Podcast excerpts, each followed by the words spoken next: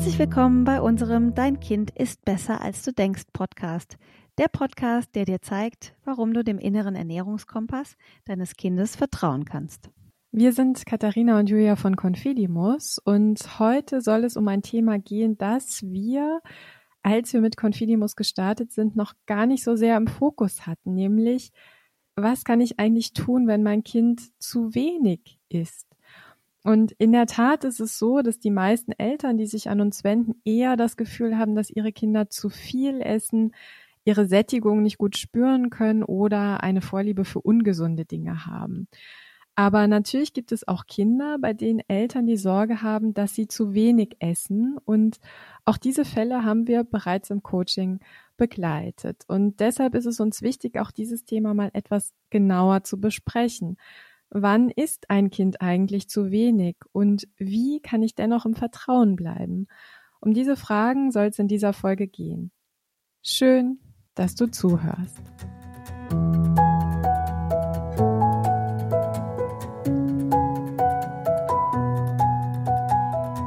Ja, Katharina, ich glaube, zum Start ist es wichtig, dass wir erstmal die Frage klären, wann ist ein Kind eigentlich zu wenig? Ne? Und ich glaube, ganz wichtig ist, dass wir unterscheiden zwischen der elterlichen Sorge. Ich habe den Eindruck, dass mein Kind zu wenig isst. Ich habe das Gefühl, die Menge, die mein Kind isst, reicht nicht aus, damit mein Kind gut versorgt ist. Und dass wir uns anschauen, wie geht es eigentlich meinem Kind? Und wenn ich so erkenne, hey, mein Kind ist vielleicht nicht so energiegeladen ähm, oder hat wenig Kraft, und es ist ein Kind, das wenig isst, dann könnte es natürlich tatsächlich sein, dass die Menge, die das Kind isst, auch wirklich tatsächlich zu wenig ist. Also vielleicht mache ich es mal ganz konkret. Ähm, ich habe tatsächlich mal eine Familie begleitet, wo das Kind sehr, sehr wenig gegessen hat, manchmal tagelang tatsächlich gar nichts. Und da hat es sich auf körperlicher Ebene tatsächlich gezeigt, nämlich das Kind war sehr schwach, es hatte wenig Energie, musste viel getragen werden war damals knapp drei Jahre alt.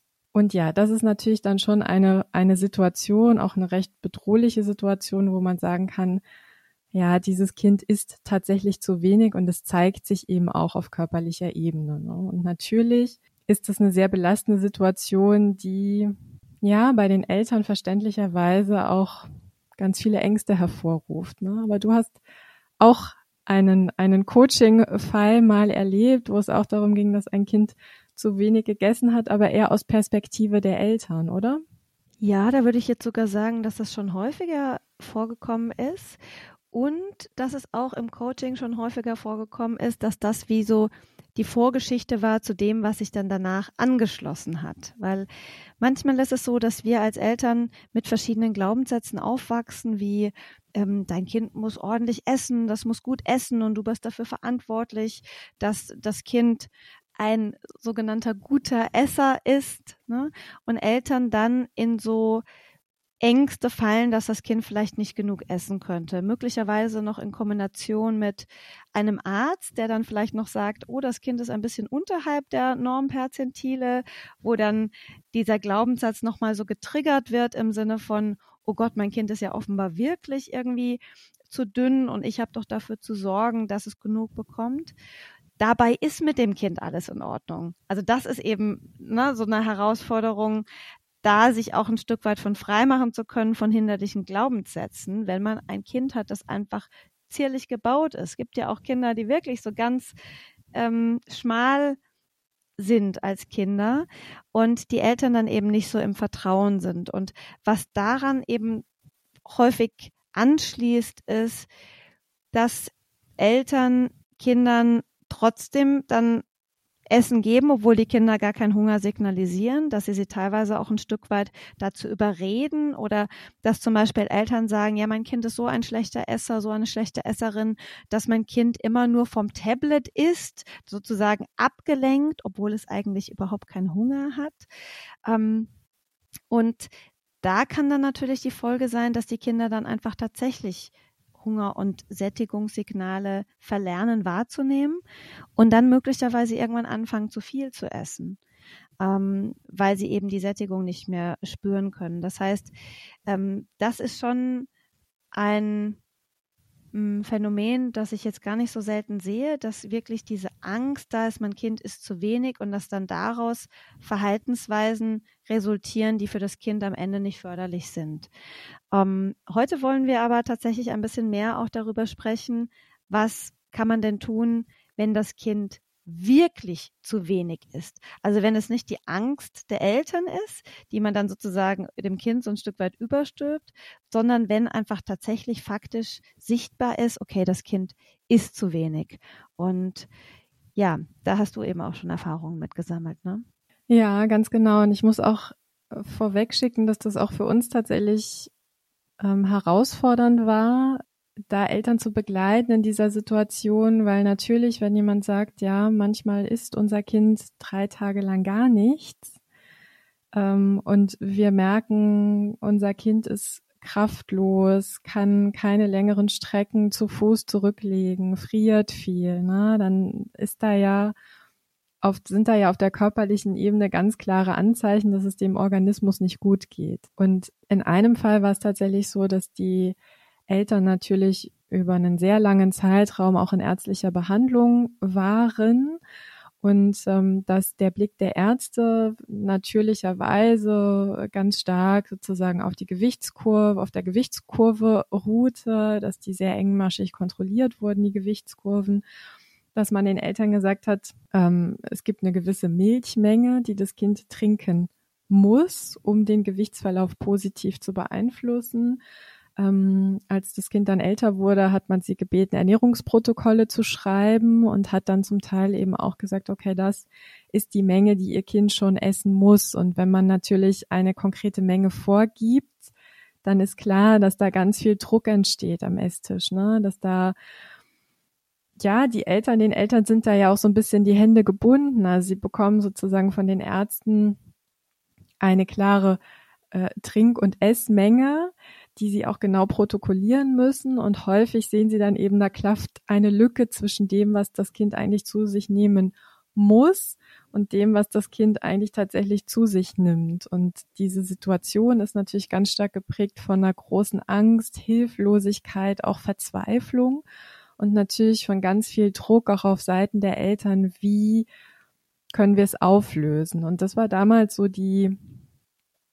ja, das waren damals so die, die, die Basis, auf der wir gestartet sind. Und so wie wir arbeiten, ist es ja häufig so, dass wir einfach erstmal versuchen herauszufinden, warum ist der innere Ernährungskompass aus dem Gleichgewicht geraten? Warum ist dieses Kind so wenig, dass es tatsächlich körperliche Symptome eben zeigt, körperliche Einschränkung? Was ist die Ursache? Warum verweigert das Kind die Nahrung? Und ich bin der festen Überzeugung, dass das der Punkt ist, wo man immer zuerst ansetzen sollte. Weil wenn man die Ursache einmal gefunden hat, dann kann man eben auf dieser Grundlage Lösungen finden, die dem Kind helfen, die aber auch einfach der ganzen Familie helfen, ne? die die Situation ja Schritt für Schritt auflösen. Und in diesem ganz konkreten Fall war es tatsächlich so, ohne dass ich jetzt alle Details nennen möchte, dass es ähm, schon in ganz früher Kindheit, schon im Säuglingsalter eben traumatische Fütterungserfahrungen gegeben hat, die dazu geführt haben, dass dieses Kind einfach unwahrscheinlich sensibel so im, im Gesichts- und Mundbereich ist. Und das ist auch ein Kind gewesen, das sehr, ja, sehr, sehr sensibel auf jede Form von Druck reagiert hat. Also ein Kind mit einem ganz, ganz hohen Autonomiebestreben das ja sozusagen noch viel, viel stärker als andere Kinder so mit dieser Drucksituation überhaupt nicht gut umgehen konnte. Und das ist ja klar, wenn ein Kind ein ganz hohes Autonomiebestreben hat und von außen immer gesagt wird, du musst das jetzt essen, du musst das jetzt trinken, dass dieses Kind dann einfach in so eine Rebellion verfällt. Hinzu kommt aber so eine traumatische Fütterungserfahrung. Das heißt, das Kind hat einfach schlechte Erfahrungen gemacht im Mundbereich und wir haben so im, so Schritt für Schritt herausgefunden, dass es für dieses Kind einfach eine unglaubliche Überwindung ist, Dinge in den Mund zu führen, sich Dinge zuzuführen. Und wenn das dann eben noch mit Druck aufgeladen ist, dann entsteht da natürlich so eine richtige Blockade, so eine richtige Front. Und das, als wir das einmal sozusagen, als wir da so eine Klarheit hatten, ich kann mich noch gut erinnern, der Vater sagte dann so, ja, ich habe auch so das Gefühl, immer wenn ich mein Kind so, so fest in den Arm nehmen möchte, dass das gar nicht gewünscht ist oder dass das schwer auszuhalten ist für das Kind. Ne? Also da fügte sich so ein Puzzleteil zusammen, wo ganz klar war, okay, eine traumatische Erfahrung, ein Kind mit einem hohen Autonomie, Autonomiebestreben, das ganz schwer mit diesem Druck umgehen kann, okay, diese Dinge müssen wir jetzt anschauen und diese Dinge müssen wir Schritt für Schritt auflösen. Ja, das ist total eindrücklich, finde ich, wie du das jetzt beschreibst. Und das, den Vorteil, den wir haben im Coaching, ist natürlich, dass wir wirklich Zeit haben mit den Eltern, ne? Und dass wir nicht jetzt in der Rolle sind des Arztes, der vielleicht irgendwie da verschiedene Parameter kurz kontrollieren kann und gar nicht die Zeit hat, jetzt in dieses Warum einzusteigen. Und jetzt in diesem konkreten Fall halte ich es auch für sehr gut und richtig und wichtig, da zusammenzuarbeiten, weil natürlich können wir, wir sind ja keine Ärzte, können wir auch nicht diese Verantwortung übernehmen in dieser Extremsituation, sage ich jetzt mal. Ne? Also wir haben ja meistens mit Eltern zu tun, in denen die Kinder jetzt nicht in einer akuten Notlage sind. Und man hat Kinder, wo die Eltern vielleicht Angst haben, das Kind ist jetzt vielleicht zu wenig oder es ist vielleicht auch zu viel, aber äh, das ist jetzt nicht irgendwie akut bedrohlich oder lebensbedrohlich oder so. Und in so einer konkreten Situation ist es natürlich ganz wichtig, dass wir da auch ein Stück weit die Absicherung von den Ärzten haben, dass das noch okay ist, dass das Kind zum Beispiel nicht in eine Klinik muss oder ähnliches, ne? dass wir da zusammenarbeiten. Und dann hast du natürlich jetzt in dem Fall in dem Coaching einfach dir natürlich richtig die Zeit genommen und ihr habt einfach wirklich diese Ursachenforschung betrieben. Was steckt denn dahinter? Und ohne dass man diese Ursache kennt, bin ich der Überzeugung, kann man das Problem auch nie nachhaltig auflösen. Da kann man dann Symptome behandeln. Na, jetzt zum Beispiel, ich sage mein Kind, es muss mehr essen und vielleicht macht es das dann auch, fühlt sich da zwar genötigt, aber es tut es, nimmt vielleicht auch ein Stück weit an Gewicht zu und man hat erstmal die ersten Symptome vielleicht der körperlichen Schwäche ähm, gelindert, aber die Ursache besteht halt nach wie vor. Und das finde ich auch sehr schön zu sehen, wie du das jetzt gerade aufgelöst hast, also was so dahinter steckte und wie auch die Eltern, da möchte ich dich auch kurz nochmal fragen, sind die Eltern dann auch im Gespräch auch selbst darauf gekommen, oder? Wahrscheinlich, wenn man sie sozusagen da so ein Stück weit mit Fragen hinbegleitet und fragt, was könnte denn dahinter stecken? Wie kam es dazu, dass die Eltern dann das für sich überhaupt so reflektieren konnten, dass sie dann festgestellt haben, okay, jetzt fällt es uns auch auf, dass es da eine traumatische ähm, Früherfahrung gab. Ja, also der Weg war tatsächlich äh, ganz viele Fragen zu stellen, ne? weil für mich selber, mich selber hat es natürlich umgetrieben, warum dieses Kind Essen verweigert. Also mir war klar, es muss eine Ursache geben, aber ich kannte sie selbst nicht. Das heißt, wir haben uns dem genähert, genauso wie du sagst, mit ganz viel Zeit, mit ganz viel Raum, mit ganz viel Ruhe und mit ganz, ganz vielen Fragen von Tag eins quasi der Geburt. Ne? Was war der Weg? Wann hat sich das Problem das erste Mal gezeigt? Wie wurde mit diesem Problem umgegangen? Und dann hatten wir halt, sind wir sehr, sehr schnell eigentlich an diesen Punkt gekommen, ja, okay, also das Kind hat einfach von Anfang an schlecht getrunken und dann wurde schon im Krankenhaus da so ein Druck aufgebaut, ja. Dann, ja, es wird wahrscheinlich zu weit führen, das so, so im Detail zu erzählen, aber tatsächlich über ganz viele Fragen, so, dann war das Kind krank und wenn die Kinder krank sind, dann nehmen sie ja ohnehin weniger zu sich, weil der Körper möchte sich nicht mit der Verdauung belasten. Bei einem Kind, das schon mit einem geringen Gewicht geboren wurde, das auch nicht schnell zunimmt, ist dann natürlich auf einmal ein viel größerer Druck oder das Problem ist viel größer. Ne? Hm, Gab es unwahrscheinlich viele Krankenhausaufenthalte und ja, so wie ich eingangs schon gesagt habe, immer wieder dieser Druck, das ist die Menge, die das Kind trinken muss. Solange das Kind diese Menge nicht erreicht, können wir sie nicht entlassen. Die Eltern, die aber irgendwie auch so schon gespürt haben, hey, das können wir nicht. Wir können jetzt nicht weiter zusehen, wie unserem Kind immer wieder so zwanghaft irgendwie diese Milch ja gegeben wird. Wir ja, und sie haben dann tatsächlich auch, und das finde ich mutig, gesagt, wir entlassen uns jetzt selbst.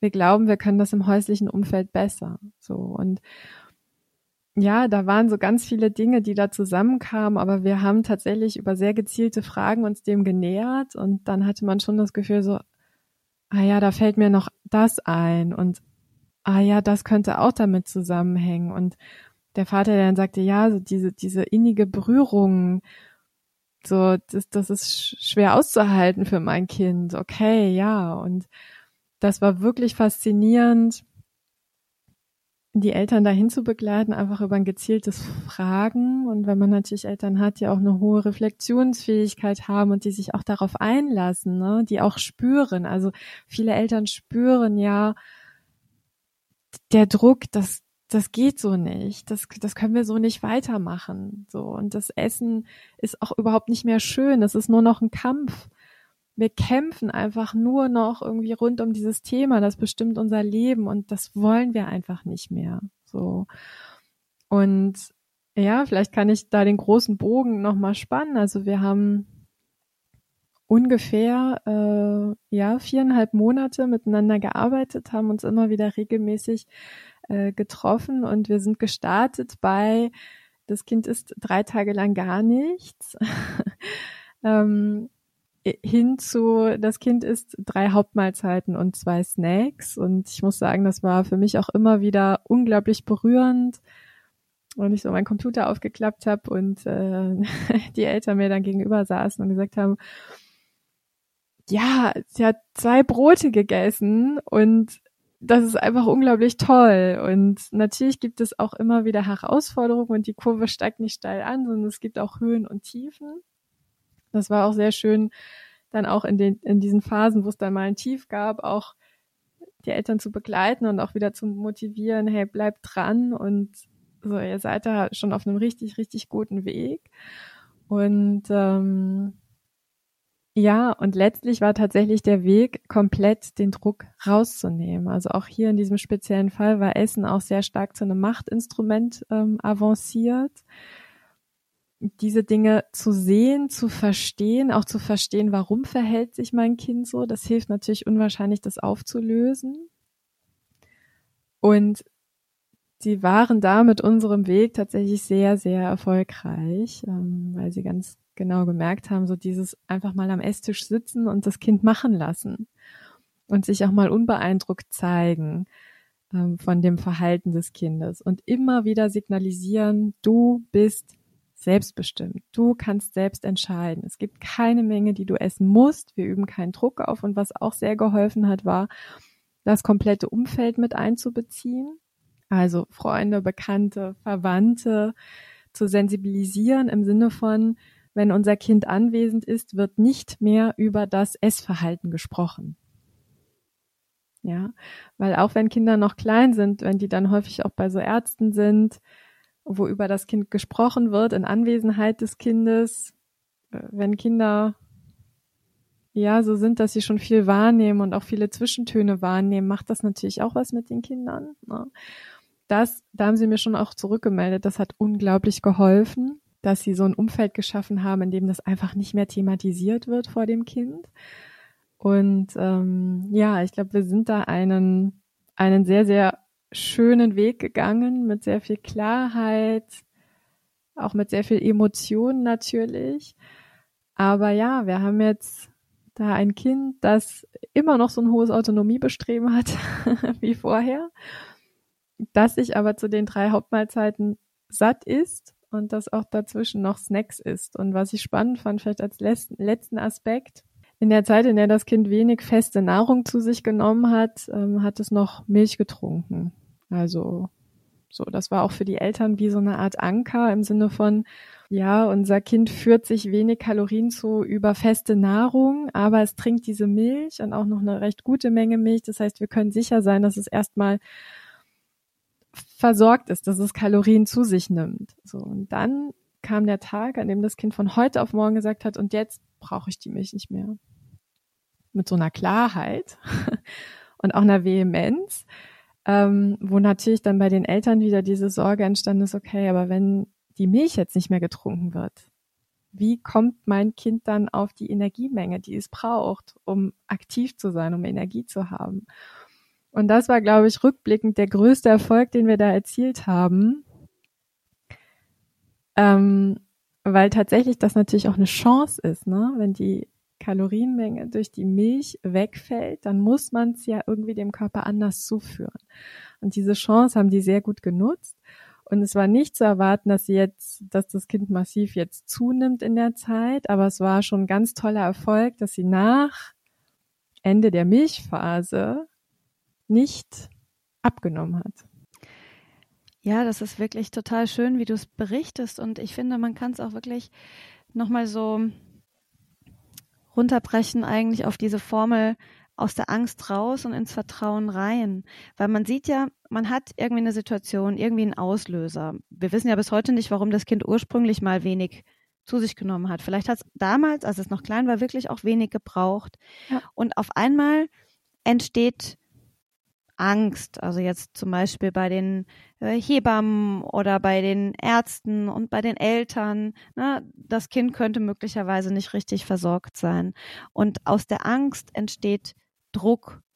Und Druck erzeugt Gegendruck. Und auf einmal findet man sich in so einer Angstspirale wieder bis zu dem Punkt, wo es dann wirklich gesundheitsgefährdend auch wird. Und dann aus dieser Angstspirale rauszukommen, wenn man schon an einem gesundheitsgefährdenden Punkt ist, das ist natürlich total schwierig. Und trotzdem sieht man es auch hier wieder, dass es einfach über diesen Weg des Vertrauens möglich ist, diese Angstspirale zu durchbrechen. Und letztendlich ist es ja im Umgekehrten, wenn wir jetzt Kinder haben, die zu viel essen, die dann schon Übergewicht entwickelt haben und so, da haben wir genau die gleiche Angstspirale. Ne? Und auch da können wir die eigentlich nur mit Vertrauen durchbrechen. Und ich finde, dass es da auch einfach wieder sehr schön sichtbar geworden ist, dass es, dass es immer wieder das Vertrauen ist, mit dem man irgendwie zurück auf den Weg kommt und dass es nie die Angst ist, die einen, die einen nach vorne bringt. Ne? Ja, ja, absolut. Und vielleicht für alle, die jetzt zuhören und das Gefühl haben, das eigene Kind ist vielleicht zu wenig, ne, kann man, glaube ich, auf jeden Fall festhalten. Der erste Schritt, um da so ein bisschen rauszukommen, ist tatsächlich erstmal sicherzustellen, ist mein Kind tatsächlich zu wenig, ja? Also sehe ich, dass es meinem Kind schlecht geht mit der Essensmenge, die es zu sich nimmt. Und wenn das so ist, wenn ich das bejahen kann, sich dann zu fragen, was könnte die Ursache sein? Warum zeigt mein Kind dieses Essverhalten? Ja. Und dann, genauso wie du sagst, Katharina, Druck rausnehmen. Die Angst hilft an der Stelle nicht weiter. Ne? Also das ist so der, der zweite Punkt. So mit der eigenen Angst versuchen, einen Umgang zu finden, den Druck rausnehmen, das Kind nach Möglichkeit selbstbestimmt entscheiden lassen und dabei, das finde ich wirklich ganz wichtig, immer wieder beobachten, wie geht es meinem Kind eigentlich? Wie nehme ich das wahr? Wie sehe ich mein Kind? Ist das fit, aktiv, leistungsfähig, fröhlich? Dann kann ich erstmal davon ausgehen, dass da in puncto Ernährung alles in Ordnung ist. Ne? Ja, und auch diese erste Frage, die du gerade gestellt hast, mit dem, ist mein Kind tatsächlich zu wenig? Da kann ich jetzt einfach aus unserer eigenen Erfahrung sagen, dass in den allermeisten Fällen eigentlich diese Frage schon mit Nein beantwortet werden kann. Also, dass es da überhaupt nicht nötig ist, dieses Vertrauen zu verlieren. Ähm, und dass es mehr bei den Eltern und deren Glaubenssätzen liegt, als jetzt das wirklich ein Problem beim Kind ist. Ähm, aber klar, das kann sich natürlich auch durch dieses fehlende Vertrauen dann tatsächlich so auswirken, dass es dann irgendwann soweit ist. Und ich hatte zum Beispiel auch mal ähm, mit einer Mutter gesprochen. Da war für mich dann auch so rauszulesen, da ist es gar nicht zu einem Coaching gekommen, aber da hatte eine Mutter auch die Sorge, dass ihr Kind zu wenig ist und es war eben dann auch tatsächlich schon untergewichtig in einem Maße, das offenbar wirklich nicht förderlich war fürs Kind. Und da ist eigentlich rausgekommen, dass es da ganz viele Glaubenssätze bei den Eltern gab, die dann wiederum hinderlich waren. Also zum Beispiel, haben die so den Glaubenssatz gehabt, wenn jetzt mein Kind dieses Mittagessen zum Beispiel nicht möchte, aus welchen Gründen auch immer, ähm, dann muss es aber dieses Essen essen. Dann bieten wir irgendwie keine Alternative an, weil das möglicherweise unhöflich ist oder ähnliches. Ähm, was dann zum Beispiel auch dazu geführt hat, dass die Mutter mir dann berichtet hat, dass sie dem Kind ein Mittagessen hingestellt hat. Also sie hat gesagt, es war eine Mahlzeit, die es normalerweise gerne mag. Also jetzt nicht irgendwas, was es per se ablehnt. Aber normalerweise mag es das. Das Kind hat, hat aber aus irgendeinem Grund das nicht essen wollen. Vielleicht hat es gerade was auch immer gespürt, dass es keine gute Bekömmlichkeit hat dafür oder, oder ähnliches. Ich weiß es natürlich jetzt nicht. Und aus diesem Glaubenssatz heraus, ich darf mein Kind da irgendwie nicht verwöhnen oder irgendwie zu einem Rosinenpicker irgendwie erziehen, hat die Mutter das gleiche Essen dem Kind dann am Abend wieder hingestellt und dramatischerweise zum Frühstück auch. Und das Kind hat immer mhm. abgelehnt. Das heißt, es hat zum Mittag abgelehnt, es hat nichts gegessen, es hat zum Abend abgelehnt, nichts gegessen, es hat zum Frühstück abgelehnt, nichts gegessen. Das heißt, die Mutter hat eigentlich die Sorge, mein Kind isst zu wenig. Und die eigenen Glaubenssätze haben dann aber dazu geführt, dass das Kind noch weniger gegessen hat, weil es dann einfach in so eine Abwehrhaltung gegangen ist, auch wieder aufgrund von Druck, der ausgeübt wurde, weil eben hinderliche Glaubenssätze der Mutter dahinter stehen. Ne? So, ich darf mein Kind auf keinen Fall zu einem Rosinenpicker erziehen, zum Beispiel. Und deswegen finde ich, ist das immer wieder eigentlich so der alles entscheidende Punkt, wenn das Kind wirklich zu wenig isst. Warum? Was ist der Hintergrund? Ne? Und jetzt war es in deinem Fall mal eine, eine, eine, eine schlimme Erfahrung, die das Kind gemacht hat, oder auch über einen längeren Zeitraum schlimme Erfahrungen, die es gemacht hat. Das können eben auch ähm, Erfahrungen der Eltern sein, Glaubenssätze der Eltern. Das kann schon vielfältig sein, aber das A und O ist einfach immer wieder die Ursache zu finden und ja, dann an der Ursache zu arbeiten und darüber Schritt für Schritt ins Vertrauen wiederzukommen. Ja. Und was auf diesem Weg auch sehr helfen kann, so als, als, als dritter Tipp vielleicht an der Stelle, ähm, ist immer wieder auch das Gespür in den Vordergrund rücken. Also das habe ich tatsächlich mit, mit, mit meiner Coaching-Familie auch sehr intensiv gemacht im Sinne von die Kinder sozusagen ins Spüren bringen, wie, geht's dir denn, wenn du zu wenig isst? Ne? Also was macht das mit dir körperlich? Wie fühlt sich das an? Und genauso andersrum, wie fühlt sich das an, wenn du eine für dich gute Menge gegessen hast? Ne? Weil man natürlich aktiver ist, wacher ist und natürlich auch Kinder den Wunsch haben, mit anderen mitzuspielen, mitzutoben, mithalten zu können. Und dann auch, wenn die Kinder noch klein sind, die so ins Gespür bringen, so, hey, okay, ich habe zu wenig gegessen, deswegen kann ich jetzt nicht diese Stunde mittoben. Das ist manchmal auch so ein so ein, ja, natürlich erzeugt das dann auch so ein bisschen Frust in den Kindern, ne? Aber da geht's ja nicht um Schuld oder um Vorwürfe, oh, du hast jetzt zu wenig gegessen, selber schuld, jetzt kannst du halt nicht mitrennen, ne? Sondern es geht auch da, wie bei den Kindern, die zu viel essen, mal zu spüren, wie fühlt sich dein Bauch an, wenn du zu viel gegessen hast, geht's auch da darum, okay, spür mal rein, wie fühlt sich das an, diese Kraftlosigkeit, weil das ist ja auch kein schönes Gefühl. Genauso wie es kein schönes Gefühl ist, so komplett irgendwie voll zu sein, dass der Bauch schon drückt und man dann ja auch in so eine gewisse Bewegungsunfähigkeit kommt. Ne? Ähm, also das kann tatsächlich auch nochmal sehr wertvoll und sehr hilfreich sein, die Kinder da auch in so ein liebevolles Spüren zu bringen, weil der Körper spricht ja ständig mit uns. Ne? Also der Körper sendet ja so, so, so viele Signale. Wir müssen einfach nur lernen, wieder hinzuhören. Wir als Erwachsene und unsere Kinder sollten wir begleiten, dass sie von Anfang an einfach ein gutes Gehör ja, für ihre Körpersignale entwickeln und dass sie diesen Signalen dann einfach auch vertrauensvoll folgen dürfen. Ne? Genau. Ich glaube, dem ist auch jetzt nichts mehr hinzuzufügen. Nee. Oder möchtest du noch was hinzufügen? Ich glaube, wir sind äh, am Ende angekommen, ja, oder? Ja, ich hoffe natürlich, dass da Impulse dabei sind, die, die allen Eltern ähm, helfen, die vielleicht in einer ähnlichen Situation sind, weil ich glaube, dass es da viele Familien gibt, die da auch so ein bisschen äh, still leiden, ne? weil mhm. natürlich das Kind, das zu wenig ist und sehr, sehr schlank ist, in der Gesellschaft natürlich nicht so problematisiert wird, wie das Kind, das Übergewicht hat. Ne? Ja. ja, und möglicherweise ähm, kann ja auch mal ein, ein Coaching helfen, ne? dass mhm. man sagt, wir kommen irgendwie selber nicht drauf, was ist der Hebel, wie können wir ansetzen und klar, auch äh, da stehen wir natürlich jederzeit sehr, sehr gerne mhm. zur Verfügung für, ne? Klar.